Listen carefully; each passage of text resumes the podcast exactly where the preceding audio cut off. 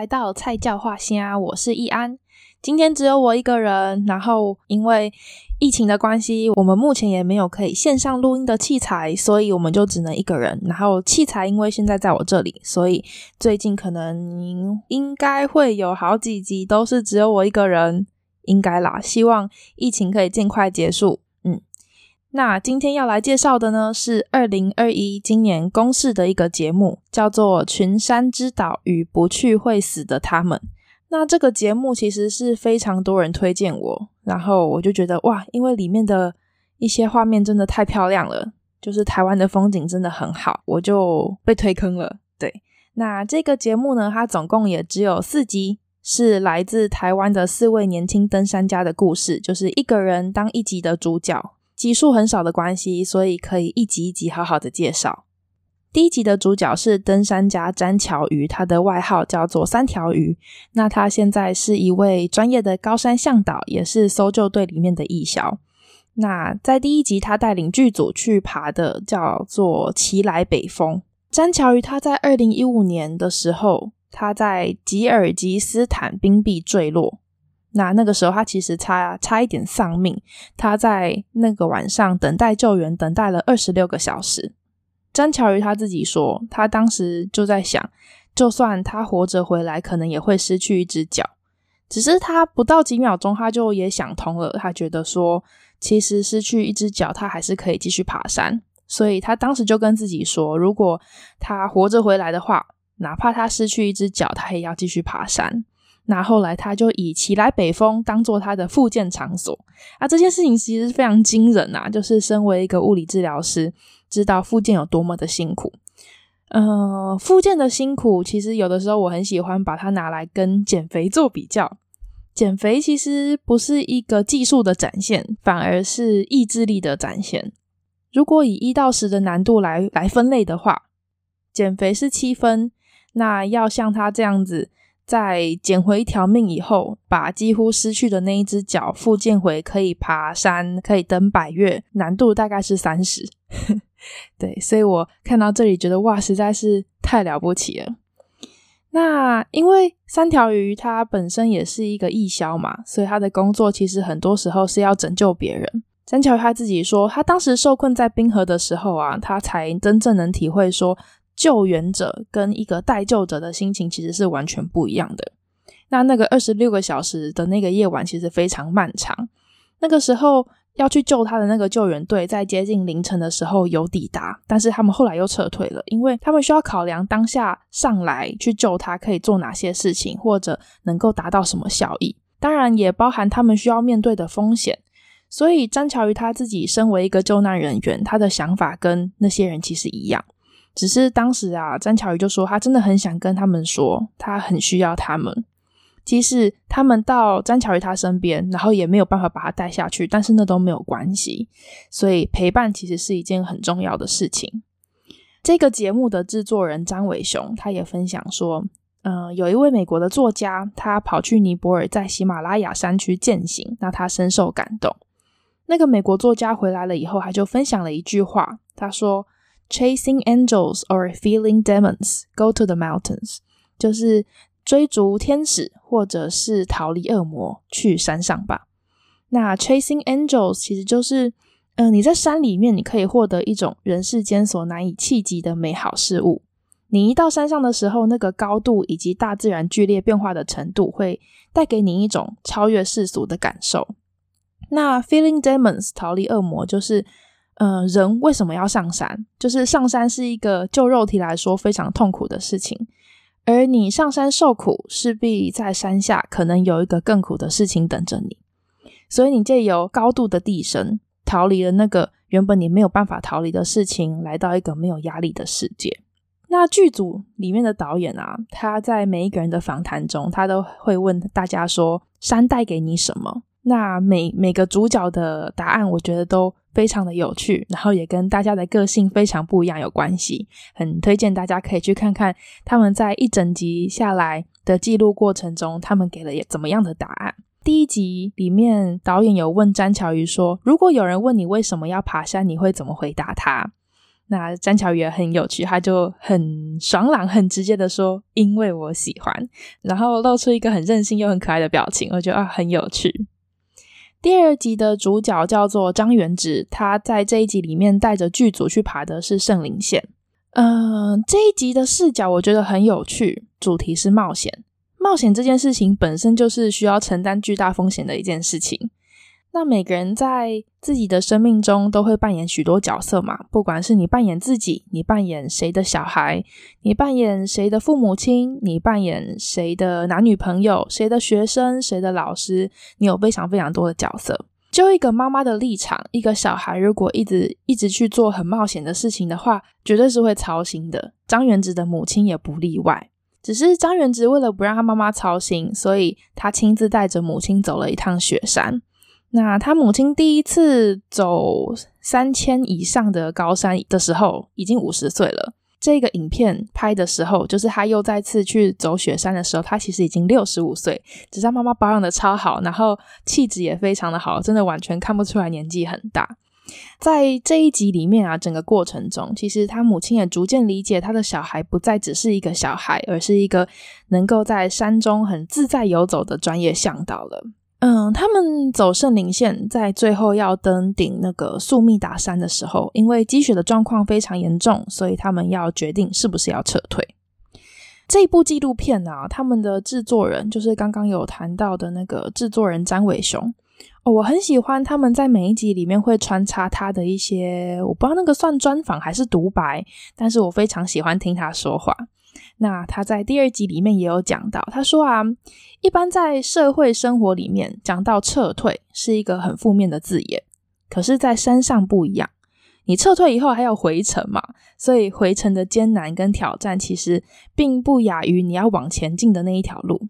所以通常撤退它代表了还需要付出额外的努力。所有在大自然里面从事探险或冒险活动的人都知道。呃，目的其实是旅程，而不是终点。所以其实出发就已经成功了，因为你勇敢的跨出你生命的那个边界。所以撤退在山上是一个光荣的字眼。那个时候，就是他们决定撤退，然后回到山屋了以后，导演就有问张元直说，在决定撤退的时候，你在想什么？张元直就讲说，我们有很大的几率，其实是可以成功抵达粟米达山屋的。但是可能有那个一成或者是零点五成会有风险需要承担，就是可能会失败。那我不想要承担那个一成，甚至只有零点五成所造成的后果，因为有一个绝对不能变的前提，就是大家要一起平安的下山。所以只要有一定程度的风险会抵触这个前提，我就会撤退。那其实，在看他们决定是否要登顶苏米达山的那个场景，其实我觉得很感动。就是在那一刻，在那个场景，你可以体会到说，哦，公视这样子的一个剧组上山，然后爬这样子很困难的山，其实是非常非常困难的。他要带一整个剧组，里面可能包含了。呃，协作组啊，包含向导，包含好几个摄影师、助理、收音师、制作人，然后企划，blah blah blah，有超级多人。那这些人毕竟不是平常就非常常在登山的人，然后加上他们要可能扛着很多。很重的器材，这些器材不是说他们只需要扛器材，就不需要扛其他可能他们登山需要的东西。他们那些东西也是同时要带上去的。那越多人在上面要过夜越长的天数，其实需要准备的东西会越多，而且越复杂，也会越难上去。所以导演在原职决定撤退以后的情绪溃体，他在荧幕上就是他他就哭了。嗯、我觉得他那个情绪溃体是。在背负整个剧组的压力下的那个情绪释放，就是他压力也很大，他绝对不希望这些他找来一起拍这一部片子的人有任何人因为任何一点意外而没有办法一起下山。嗯、那个情绪释放你看了会有一种感动，只是可能在我目前的人生经历中还不曾需要背负别人的生命，更何况，嗯、导演背负的不是一个人，而是一群人的。但我们在许多探索和跟其他生命连结的过程中，就是学会理解、学会沟通，然后同理跟尊重。嗯、里面这一集有一个独白，他说啊，冒险如果不以生命为代价的话，就不叫冒险。冒险因为以生命为代价，所以你会时时刻刻对你的探险进行思索。就是你要先了解你的身体，了解自己的技能，了解你面对的自然。它放在自然世界里面，是人面对生死交关的片刻；它放到人的社会生活里面，是各式各样创作力量的来源。看到第二集啊，你可以明显感觉到第一、第二集的主角的个性有非常大的不一样。他无所谓好坏，但是，嗯，我觉得在那种长天数，然后，呃，没有任何三 C 产品干扰的情况下，同时也是一个大家需要大量的相处啊，互相帮助，然后又攸关性命的这样子的相处的时刻。我觉得你可以越感觉到一个人真实的样子，就是不管是他面对压力下的反应，或者是嗯、他面对困难的时候的抉择，或者是一些情绪的消化，或者是很单纯、很直接，然后又时间很长，人与人之间的相处，那个感觉是非常是非常触动人心的，尤其在我们现在这个。可能有非常多选项可以避免掉你直接与这个人相处的机会的这种生活样态中，你会觉得哇，这样子的相处非常的感动你，然后也会让你去思索说，哦，自己曾经跟其他人相处是需要怎么样的一个过程？你没有网络可以帮你，呃，你也没有打字可以帮你，只能非常直接的用你的脑袋、用你的嘴巴，然后观察别人的身体语言，跟一个人交流。我觉得那个交流的流动感是非常不一样的。那第三集的主角是郭雄，他的本名叫做郭彦仁。嗯、他带剧组去爬的这个地方叫做八通关古道。郭雄他完全就像一本长了脚的百科全书，就是他沿途在森林里面发现跟追寻动物的踪迹。嗯、第三集很特别，就是比起其他三集啊，郭雄带着镜头走的地方，看到的不是一些呃壮阔大山啊，或者是白雪皑皑的那些大山大景。第三集虽然不是我最喜欢的一集，但是它深入森林里面，然后充满绿意和生机的那些平静画面，我觉得又是另外一种深受感动。郭雄在这一集啊，他带着剧组边走边观察，像是呃熊啊吃蜂巢。然后在树上留下的爪痕，或者是野猪磨牙，然后水鹿去磨脚，它有什么高度上的不同？甚至他带着剧组的大家观察，呃，哦，这个就是熊掌走过的脚印，呃，熊爬树的痕迹，或者是呃野猪盖的第一山景的一个猪窝。甚至是哦，你要怎么看动物玩耍完啊？然后从身上抖下来的泥巴，然后落在旁边可能树叶上面的痕迹。郭雄自己讲，他说：“我选择了一个不同的视角去看待登山这件事情，也是花了很久的时间，才把非得要登上某个山顶的心态抛弃掉。我不是在仰望山顶，而是平视眼前这片古道和阔叶林。”在森林里的流连忘返，对我来说才是最重要的。我就像是一个登山客，一开始走在登山步道上，目标就是百岳，就是走在既定的道路上。然后我就记得有一天，突然发现前面有个岔路，然后我就意外走进熊的世界了。呃，郭雄说啊，有一次他去摆摊，就是他加入黑熊保育协会，那有一个阿伯看到就走过来，阿伯的问题是。台湾有黑熊哦，郭雄他就说啊，我们的名字就叫做黑熊保育协会。而这个阿北他的问题还是台湾有熊哦，而且他还问两三次，所以其实就可以知道，大部分的台湾民众其实对黑熊啊，或者是对台湾的野生动物是很不认识的，更不要说台湾有山。或许他看得到山没错，但他不知道山里有哪些野生动物。你要跟他谈物种的保育，那就更难上加难了。我觉得这当然也是第一次，我真的看到台湾的森林里面这些充满生机的动植物。那不管是水鹿啊、山猪还是黑熊，我觉得那个感动真的很难以用言语说明。就是请大家一定要去看，而且呃，很多影片其实你可以单纯听声音。但是我觉得这四集真的完全没有办法，然后也不要转倍速看，因为那个画面给你的冲击，我觉得对于那个感动绝对是加成、加成又加成的作用。然后啊，导演在这一集也问制作人说：“请用简单几个句子去形容你认识的郭雄。”张伟雄他就说：“体格魁梧，心思柔细，有点玩世不恭，有点像动物之子。”就是你看郭雄在这一集里面啊，他如何对待大自然，还有他与大自然共处的那种温柔，我觉得会让你很感动。然后在感动之余，我觉得你会油然而生一种。就是你对台湾这片土地的敬意，还有你会真的会感觉到说自己脚上所踏的这一片土地有多么珍贵，然后你会更觉得说你真的要好好保护这样子的珍贵。那第三集的主角叫做普鲁图，他的本名叫做王浩宇，他在这一集带剧组去爬的叫做南湖大山。普鲁图他是一位专业的向导。那他在这一集呢，带着四名从来没有爬过山的登山新手，呃，乐团迷先生，还有一个旅游部落客林伟奇。这一集的登山初体验非常的非常的真实。在这一集的一开头啊，普鲁图就从头开始教他们一些很简单但是很有效的登山技巧。那这一集很令人惊艳的是，普鲁图带一群完全没有经验的新手，那他们体验登山的痛苦和快乐。从他们前几天每秒钟都在计算剩下几天可以回家，到后来他们可以自己用炉头生火，也说想要带着家人来一趟看这些美景，然后体验登山的这些过程，看他们在这十天里面的登山心得。身为一个新手啦，就我自己也没有这样子登山过。也会觉得哇，这样子的体验真的是非常棒，然后也会很想要去走一趟看看。普鲁图他本来是一个很优秀的排球员，只是在一场大比赛之前，他不小心车祸受伤，所以有三个月是没有办法练球的。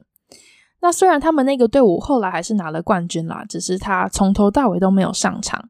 普鲁图就会有一种这个队伍不需要我也可以拿到胜利的这种心情，所以。当时对普鲁图来说，排球就是一切，是他用生命去投入的事情。只是受伤这件事情，导致他开始想要逃避排球这个活动。后来他在大学的时候就加入登山社，就开启了这个新世界。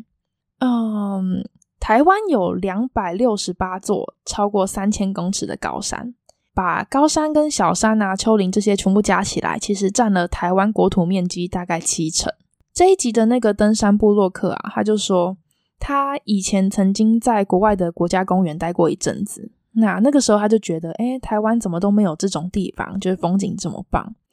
他那天啊醒来了以后，一打开门，看到一大片山景就在眼前，这样子啪展开来。他突然觉得说，哦，原来不是台湾没有这种地方，而是我根本没有到过这种地方。我觉得他讲这一段话那个心情啊。可能会很符合大部分台湾人的想象。大家平常可能会觉得说，哇，国外怎样怎样，好漂亮哦，哇，这边真的很棒。台湾怎么都没有这种地方？不是台湾没有这种地方，只是我们从来不晓得台湾有，然后你从来没有去过。你是因为不知道，不是因为台湾没有。那。里面有一幕是他们的收音师在山雾里面跟大家一起吃晚餐啊，他就说：“哇，这个案子实在是太硬了，好累哦，怎么会需要录音录这么久？就是大家在煮饭在干嘛，他在那边收音收很久还不能吃，他 那个收音师超级可爱哦，就是看到他们的相处啊，你会忍不住笑出来，也会更能明白说，即使看到的画面有多美啊，多壮丽，多感动。”无论如何，上山就是一种肉体上的折磨，这是一个再真实不过的事实。尤其剧组里面的工作人员啊，不只要跟着就是 suffer 这些登山的痛苦，还要扛机器呀、啊，要顾镜头什么的。所以他讲说：“哇，天哪，这个案子实在真的是很硬。”你会就觉得哇，真的是辛苦了，然后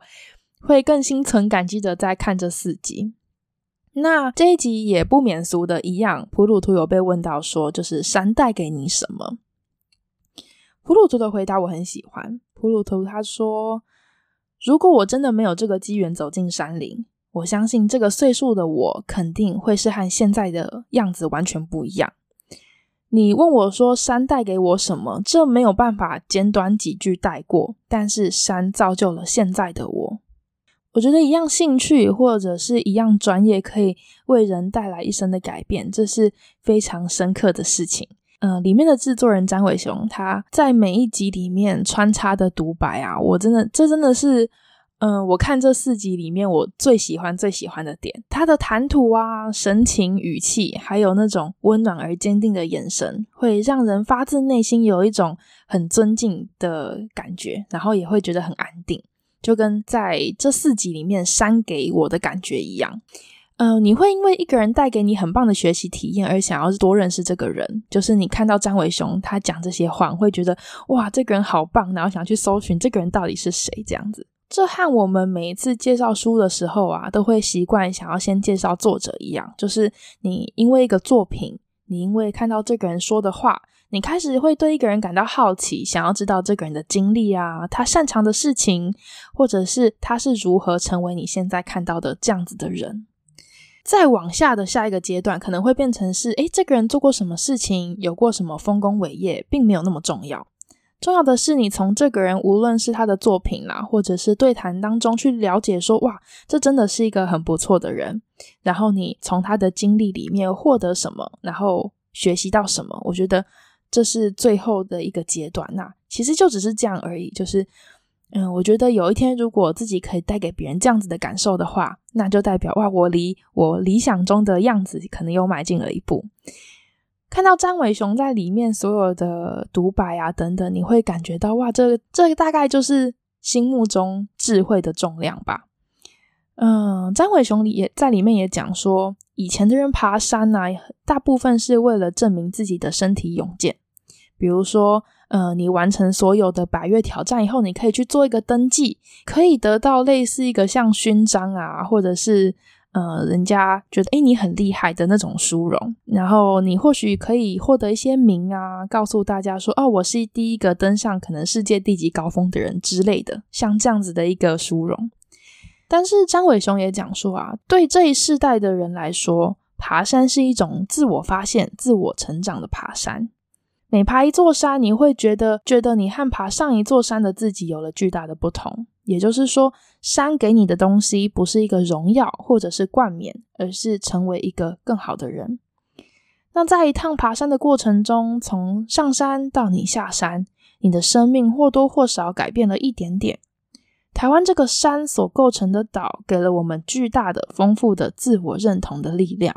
那詹伟雄他也讲说啊，他觉得自己每一次登山，都觉得自己的灵魂变大了一点点。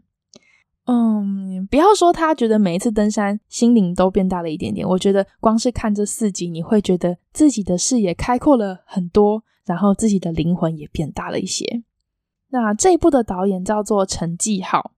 他在拍完这四集了以后，就是拍完这个节目了以后，就是也有人专访他，他就有谈到嗯拍这四集的过程，还有一些心得。他说啊，三条鱼到山上时。我们会觉得他很像回到自己的庇护所，可以很明显感受到山林给他的疗愈。那张元直从小就爬山，十三岁就走过圣林线，山对他来说就像一个老朋友。郭雄常年在八通关古道做黑熊研究，当他回到古道的时候，他就好像是那边的其中一个稀有动物，加上他对于动物留下的足迹。总能精准判断何种动物以及当时发生过什么行为，他就像小劳勃道尼演的福尔摩斯。普鲁图就像山中的精灵，他遇到任何情况总是笑笑的，几乎不会散发负能量。而且回到山屋，他就会热切的帮大家煮东西，很照顾身边的人。那陈继浩也讲啊，但让他最印象深刻的是第一集他们爬七来竹北的时候，他们那一趟总共在山上住了八天。团队浩浩荡荡，少说也有二十多人。结果只有两天的好天气，为了要拍到让三条鱼感动的那个画面，圣棱线，他们总共上上下下爬了三次的北峰。那陈继浩就笑着说：“啊，应该没有多少人会这样子爬起来北峰吧？”我觉得我看完这四集以后啊，让我对于空间的比例尺有很大的冲击。很多人对于行走的定义是。家门到巷口便利超商的距离，超过这个距离就要骑欧多拜，或者是就要开车，或者是就不出门。甚至现在其实叫外送也非常的容易。我自己大概是十公里以内能走路走到的地方，我都可以接受。所以，比如说出国玩啊，或者是嗯，甚至在台北玩，其实我是很可以走路的人，即便十公里以内走路能到的距离，我都可以接受。但是你看他们在山上啊，他们行走的距离是山头跟山头间的距离，你还是会对这样子的比例尺颠覆你的想象。后来会发现呢、嗯，阅读也是在一次次的经验中修正自己对人生价值观的比例尺。就是你看别人的经历，有的时候会发现，哇，自己好渺小哦。也偶尔你会觉得，诶，其实自己比想象中还要不错一点。又或者有的时候你会觉得，啊，自己真的是很愚蠢。后来才会懂得什么叫做开拓视野。无论出国啊、旅游、爬山、潜水，或者是你只是待在室内阅读啊、追剧、看电影。